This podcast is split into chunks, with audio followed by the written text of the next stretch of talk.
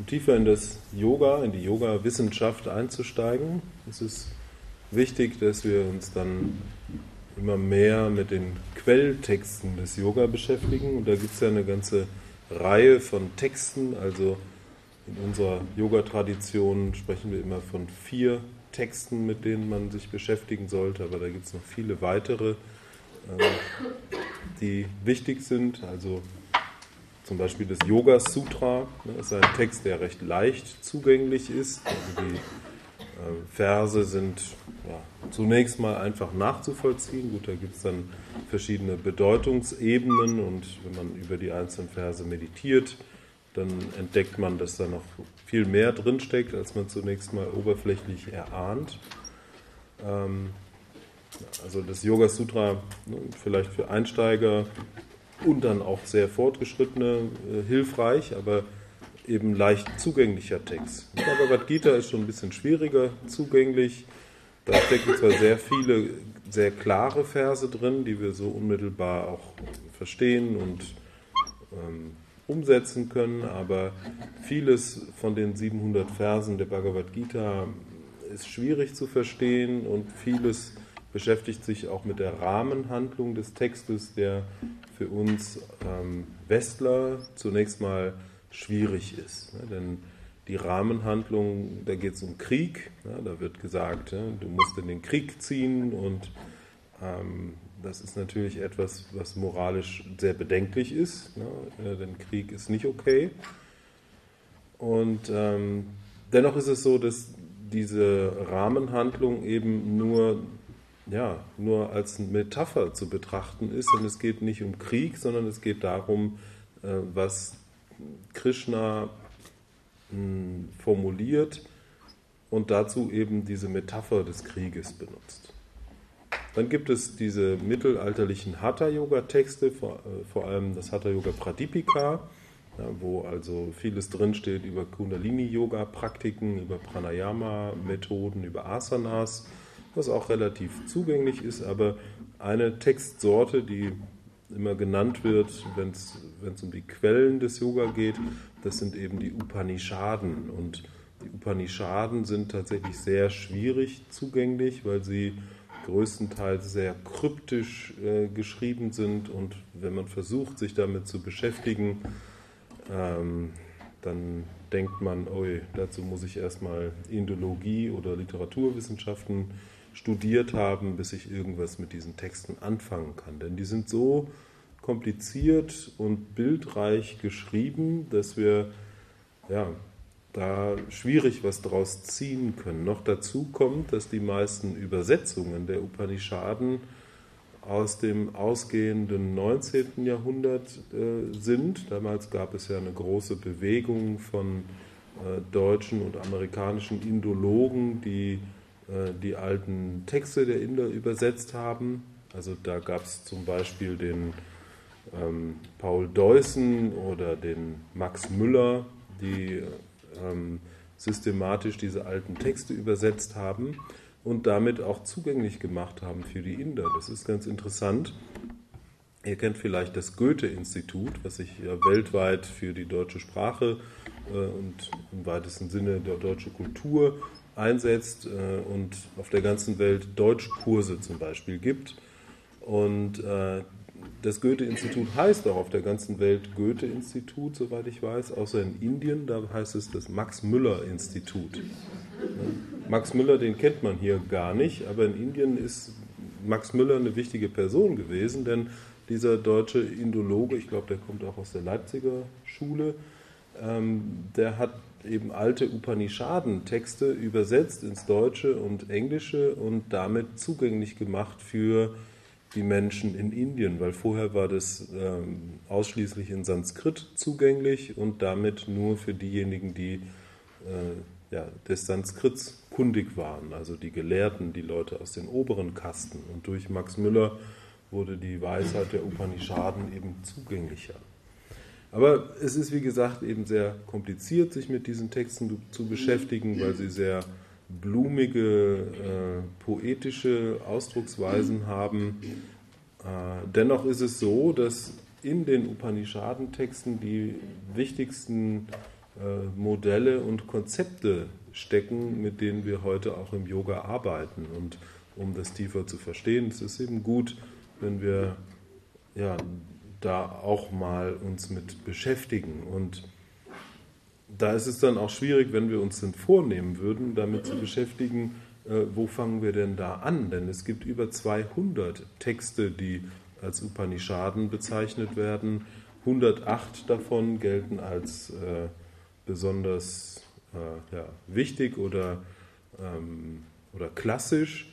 Und dann gibt es eine Auswahl von zwölf Upanishaden, die als ähm, ja, die wichtigsten Upanishaden gelten. Und da gibt es einige von diesen Zwölfen, die sind sehr lang, also dreimal so lang wie die Bhagavad Gita oder so, zum Beispiel die Brihadaranyaka Upanishad. Und äh, da habe ich mal versucht, mich mit zu beschäftigen. Das war, war mir nicht möglich. Also da reicht meine Kapazität nicht für aus. Äh, ebenso Chandogya Upanishad, das ist auch so ein, so ein ellenlanger Text, der, ähm, ja, ich habe da auch nach ein paar Versen aufgegeben und beim Durchblättern auch nur äh, solche kryptischen Verse gefunden. Für mich war es schwierig, da einen Zugang zu finden. Ich will das allerdings bald nochmal versuchen. Äh, ich habe allerdings ein paar Upanishaden entdeckt, die, die sehr leicht zugänglich sind, die man gut verstehen kann. Und das ist vor allen Dingen die Mandukya Upanishad. Das sind auch nur zwölf Verse.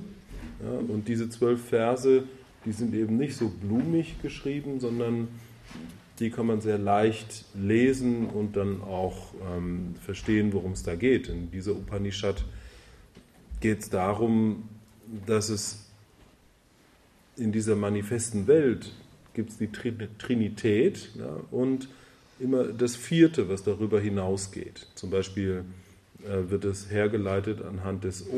Ja, das Om besteht aus A, U und M, das ist die Trinität und darüber hinaus die Stille.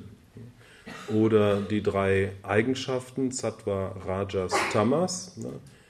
Das ist wieder die Trinität und darüber hinaus das Eigenschaftslose.